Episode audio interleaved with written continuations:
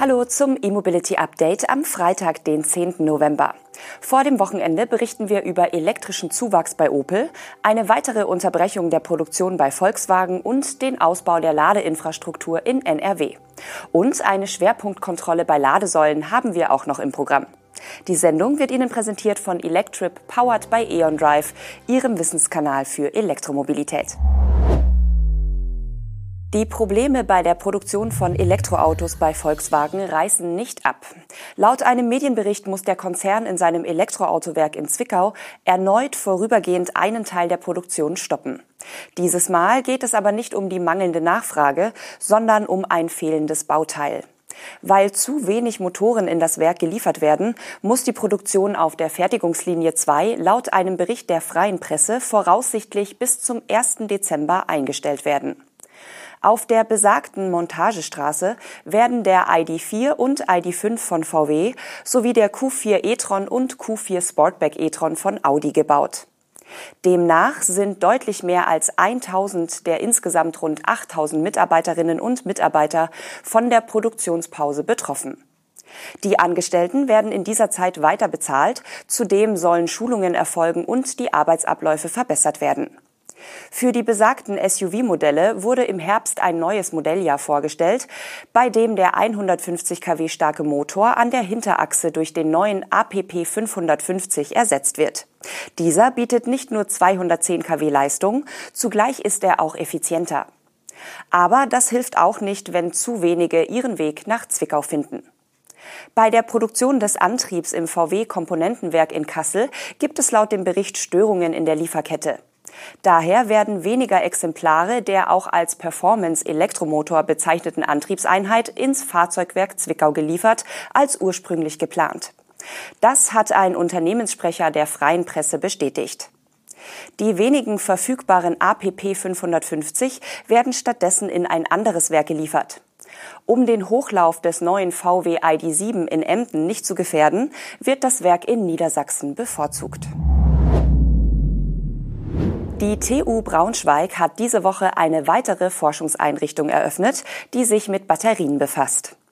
In dem neuen Circular Lab erforschen Wissenschaftler ab sofort, wie Lithium-Ionen-Batterien recycelt und eine Kreislaufproduktion umgesetzt werden kann. Das Circular Lab gehört zur Battery Lab Factory Braunschweig und ergänzt die beiden bereits vorhandenen Forschungseinrichtungen dort. Mit dem Trio deckt die TU Braunschweig nun einen Großteil des Lebenszyklus und der zirkulären Produktion von Lithium-Ionen-Batterien ab.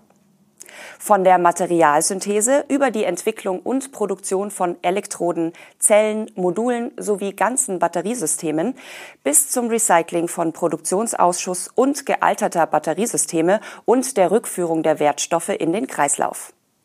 Der Spatenstich für das Circular Lab erfolgte im Oktober 2021. Erste Anlagen zogen im Herbst 2022 ein. Die offizielle Eröffnung der Leichtbauhalle folgt diese Woche. Insgesamt stehen der Universität zufolge rund 1250 Quadratmeter Hauptnutzfläche zur Verfügung. Die Mitarbeiter der frisch eröffneten Einrichtung arbeiten vor allem daran, einen geschlossenen Kreislauf von Batteriematerialien zu erreichen und damit Nachhaltigkeit sowie Unabhängigkeit von kritischen Rohstoffen sicherzustellen. Wesentliche Ziele seien daher eine ressourcenschonende Elektroden- und Zellproduktion sowie ein effizientes Recycling. Dazu werden nach Angaben der Braunschweiger bestehende Produktionsprozesse zur Elektrodenfertigung, etwa Trocknungstechnologien, im Pilotmaßstab untersucht und optimiert.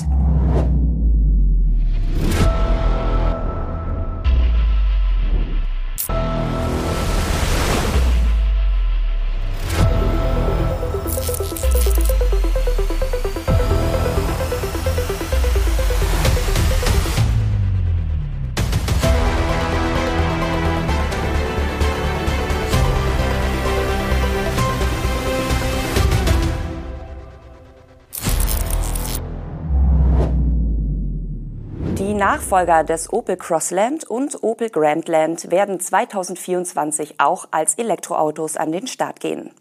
Das hat Opel CEO Florian Hüttel offiziell bestätigt. Einen rein elektrischen Nachfolger des Crossland hatte Opel bereits im März 2022 angekündigt.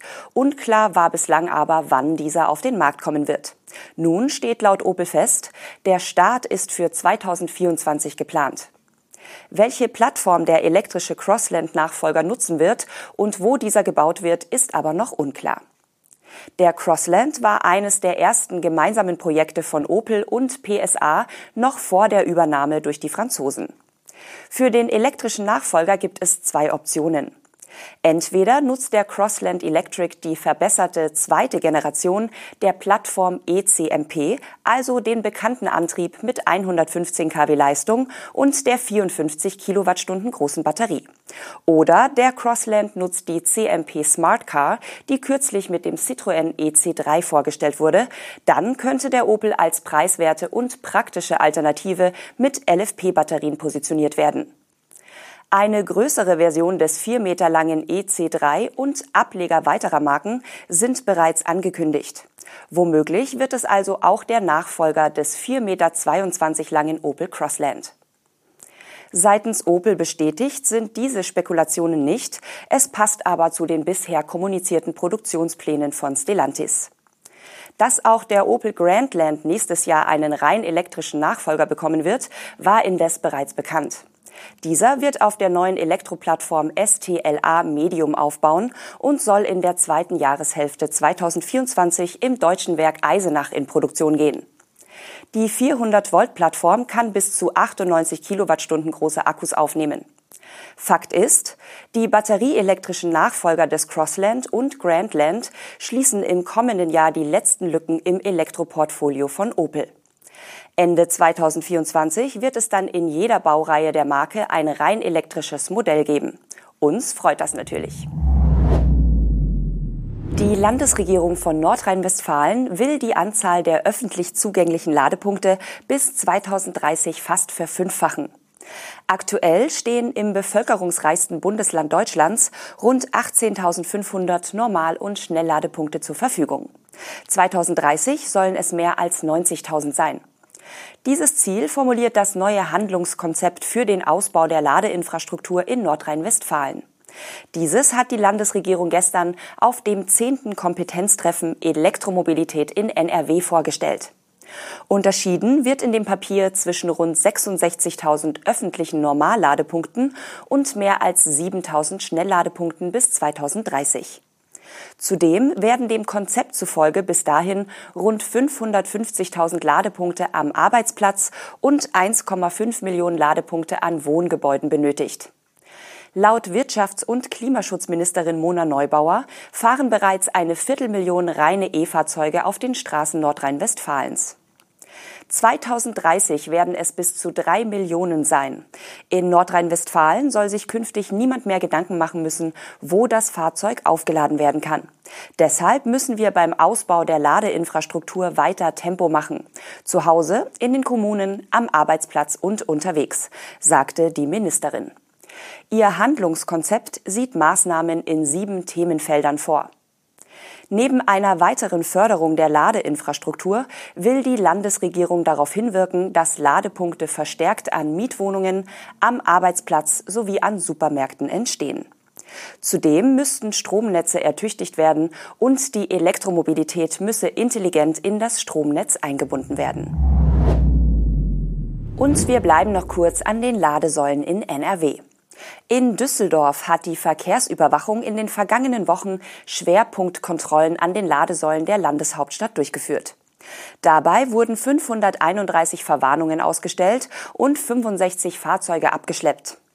Insgesamt wurden nach Angaben der Stadt rund 1900 Kontrollpunkte überprüft, wobei an den eingerichteten Ladesäulen zwischen zwei und vier Ladepunkte bereitstehen. Die Kontrollen seien ein wesentlicher Schritt zur Fortführung und Umsetzung des E-Mobilitätsprojekts, so die Stadt.